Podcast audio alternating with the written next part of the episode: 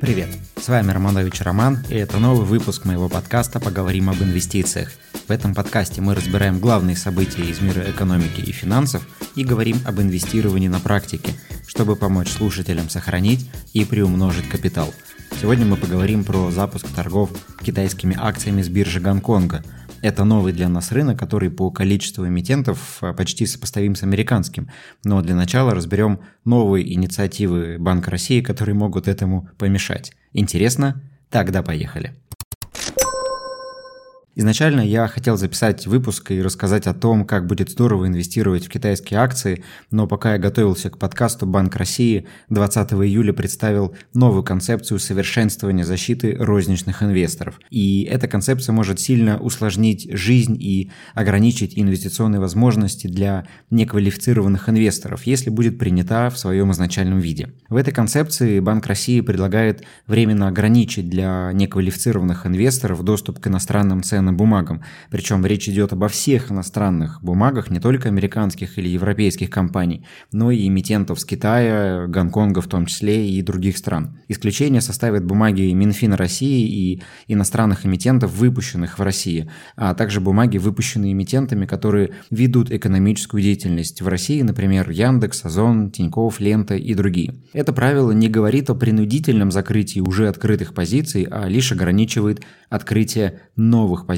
новые покупки. Также Банк России планирует увеличить с 6 до 30 миллионов размер активов, который необходим для получения статуса квалифицированного инвестора, увеличить количество вопросов тестирования для получения доступа к сложным финансовым инструментам с 8 до 11 и ввести единый реестр квалифицированных инвесторов. Вот последний пункт, он особенно важен и действительно необходим рынку, потому что раньше у каждого брокера приходилось получать статус отдельно. Если, к примеру, у вас три брокерских счета, то вам нужно было трижды подтверждать свой статус квалифицированного инвестора. Если этот реестр э, заработает, то можно будет получить этот статус единожды, и, и дальше все брокеры будут видеть, что вы действительно квал. При этом регулятор считает, что все это поможет защитить инвесторов в России. Брокерские счета открыты у 20 миллионов россиян, но большинство из них неактивны. 5 миллионов россиян столкнулись с блокировками активов из-за санкций, и по информации на конец сентября 2021 года инвесторы в России вложили в иностранные бумаги более 1 триллиона рублей. Чтобы не допустить риска блокировки в будущем, ЦБ думает ограничить инвестиции в глобальные активы.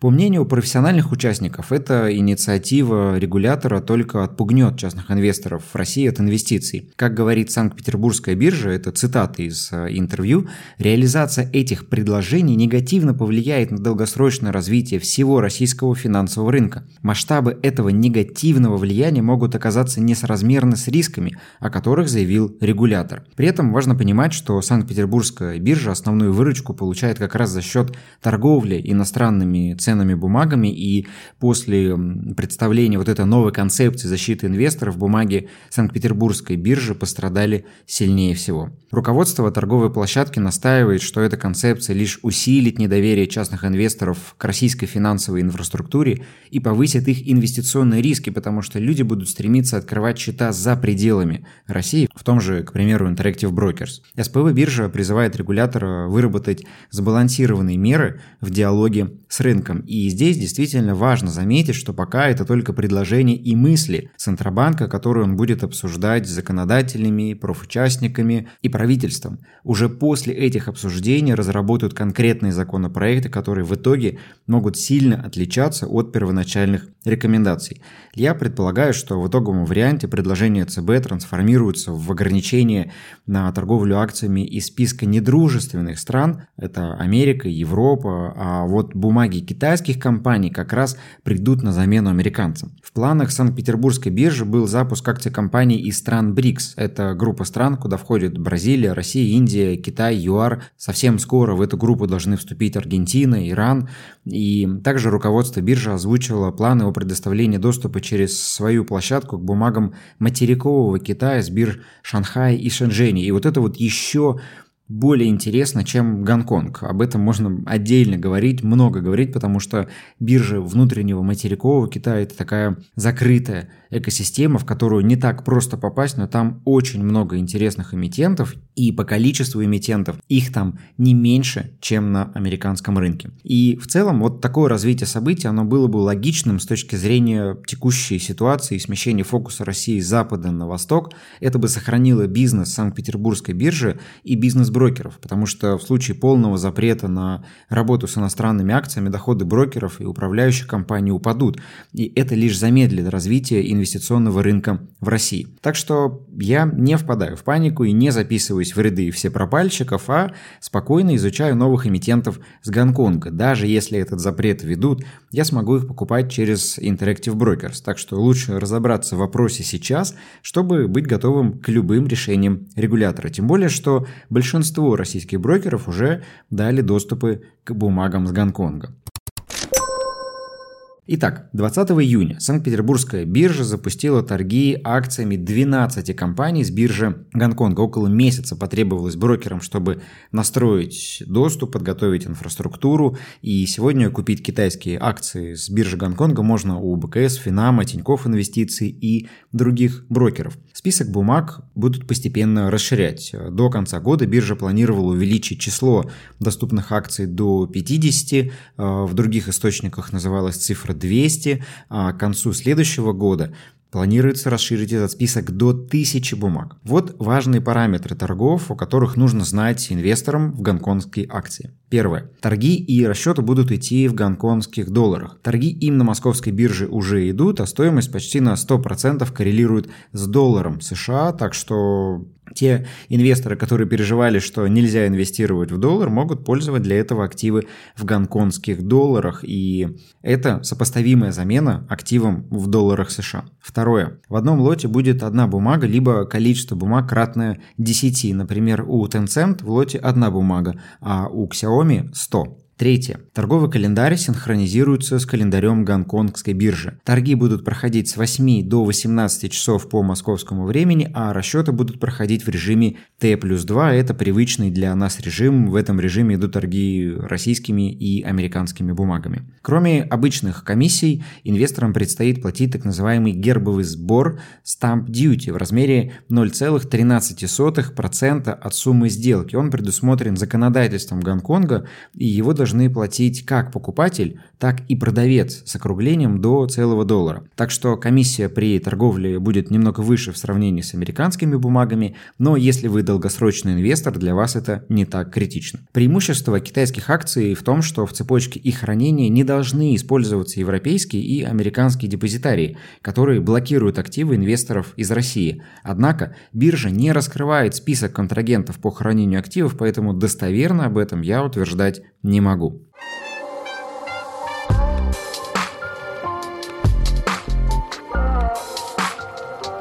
Теперь давайте поговорим о устройстве биржи. Гонконгская биржа – это третья биржа в Китае по размеру суммарной капитализации эмитентов – почти 5 триллионов долларов. Капитализация на бирже Шэньчжэня 5,3 триллиона, Шанхая 7,3 триллиона долларов.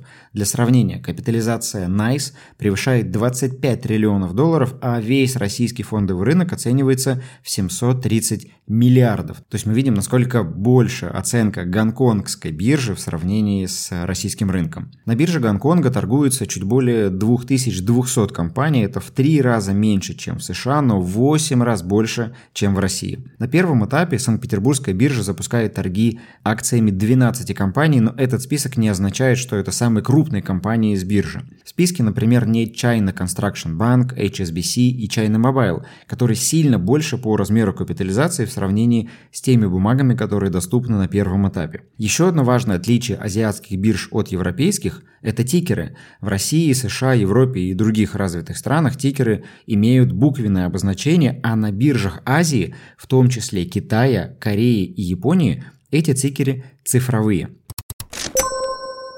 Теперь давайте пройдемся по эмитентам и познакомимся с ними поближе. Кто же эти 12 компаний, которые доступны нам теперь на Санкт-Петербургской бирже? Alibaba Group Holding, тикер 9988. Я думаю, компания не нуждается в представлении. Это один из крупнейших в мире операторов интернет-коммерции, владелец веб-порталов Taobao, Tmall, Alibaba, AliExpress и ряда других – Alibaba и ее дочерние структуры также работают в сегментах облачных вычислений и финтеха. Капитализация компании оценивается более чем в 2 триллиона гонконгских долларов. Соотношение PE отношение цены к прибыли на уровне 35,5, EBITDA margin 17%, маржа по чистой прибыли 7%, а дивиденды эта компания не платит. Так что в целом мы видим хороший, растущий, крепкий бизнес, который приносит прибыль своим акционерам. Следующая компания, которую мы с вами можем знать и про которую мы наверняка многие из вас слышали, это Tencent. Tencent – это инвестиционный холдинг, который инвестирует в разные стартапы в сегменте онлайн-игр, интернет-рекламы, музыки и так далее. Тикер компании на бирже 700. Капитализация 3,5 триллиона гонконгских долларов, больше, чем у Alibaba. PE у Tencent 15, маржа по EBITDA 25%, маржа по чистой прибыли 17%, при этом Tencent платит дивиденды небольшие, 42% годовых, но тем не менее. Также из тех компаний, которые вы можете знать, это компания Xiaomi. Один из мировых лидеров на рынке смартфонов, а также компания производит бытовую технику, электронику, электросамокаты и другие виды техники. Как я писал в обзоре Xiaomi для участников инвест-клуба, пальцев вас и вашего питомца не хватит, чтобы сосчитать все устройства, которые делает Xiaomi. Тикер компании на бирже 1810. Капитализация 294 миллиарда гонконгских долларов, PE 23, маржа по EBITDA почти 7, маржа по чистой прибыли почти 6. При этом дивиденды компания не платит.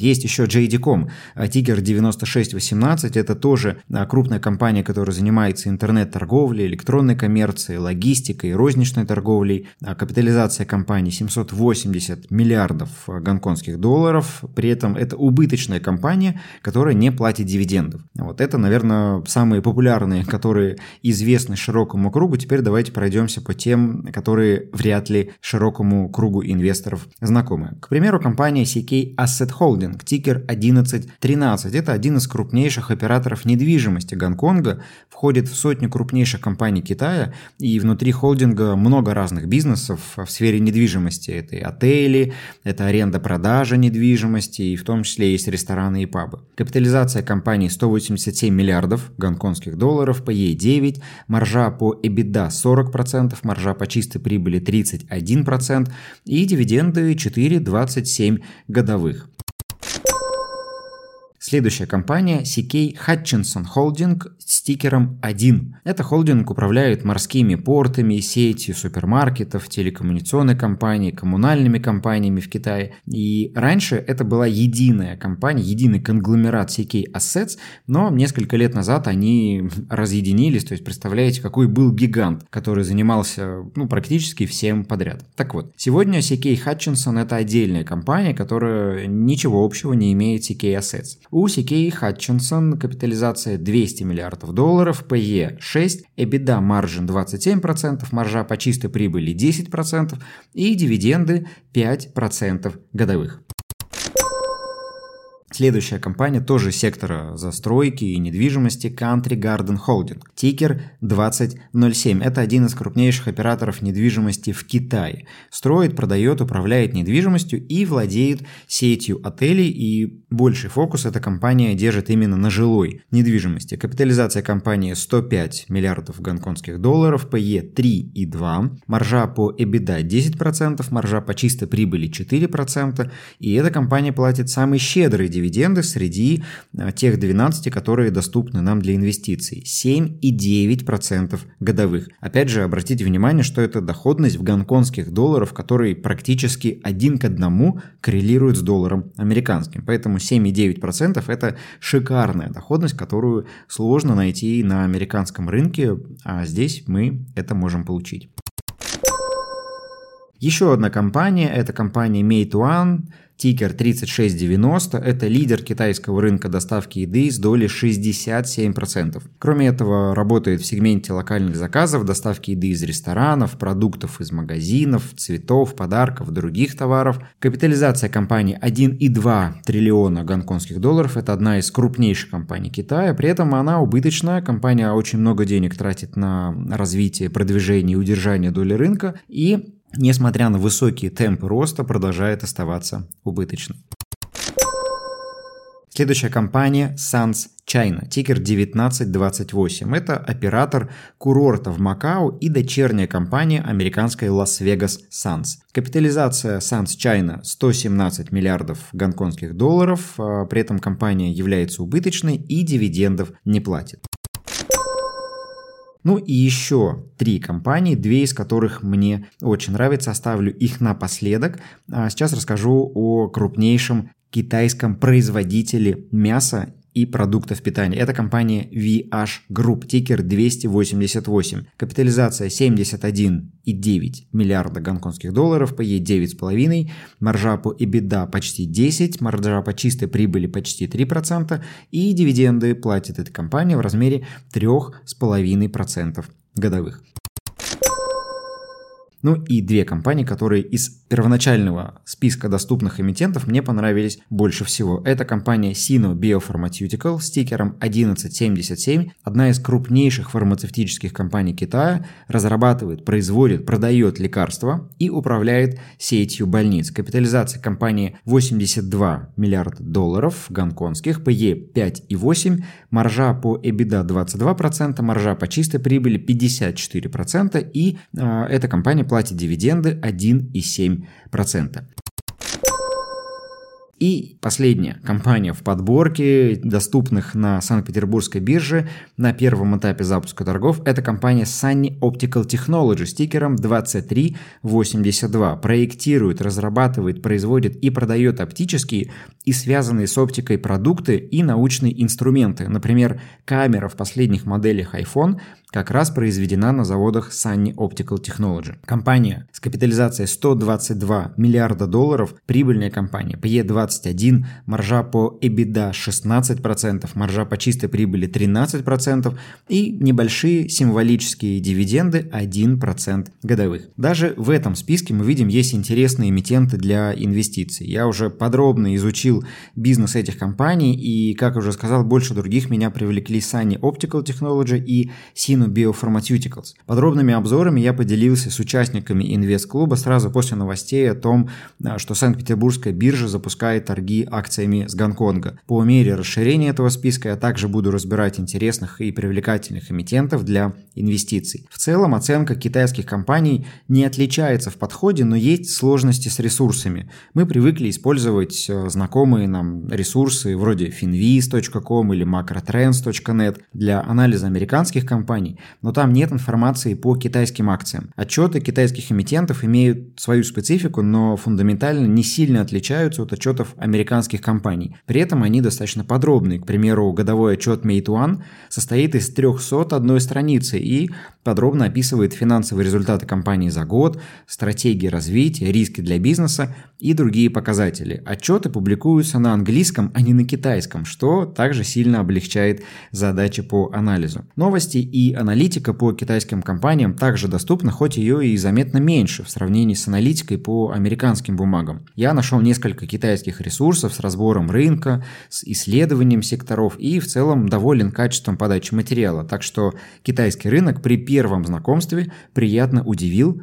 объемами информации. Если вам интересно углубиться в анализ китайских акций и не только, российских, американских, если вы хотите получать готовые обзоры и инвестиционные идеи по глобальным рынкам, улучшить навыки анализа и понимания мировой экономики, то присоединяйтесь к моему инвестиционному клубу.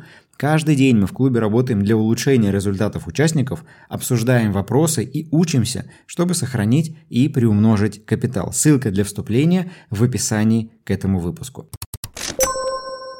Благодарю вас за прослушивание и ваши оценки в Apple подкастах. Благодарю всех, кто отмечает меня в сторис и делится подкастом. Для меня это действительно очень важно. Если этот выпуск оказался для вас полезным, поделитесь им с друзьями, и это поможет повысить уровень финансовой грамотности в стране. Если вы хотите взаимодействовать с моими идеями, контентом и взглядами на рынок чаще, подписывайтесь на мой телеграм-канал. Все ссылки указаны в описании к этому выпуску. Услышимся в следующих эпизодах. Удачных вам инвестиций и пока!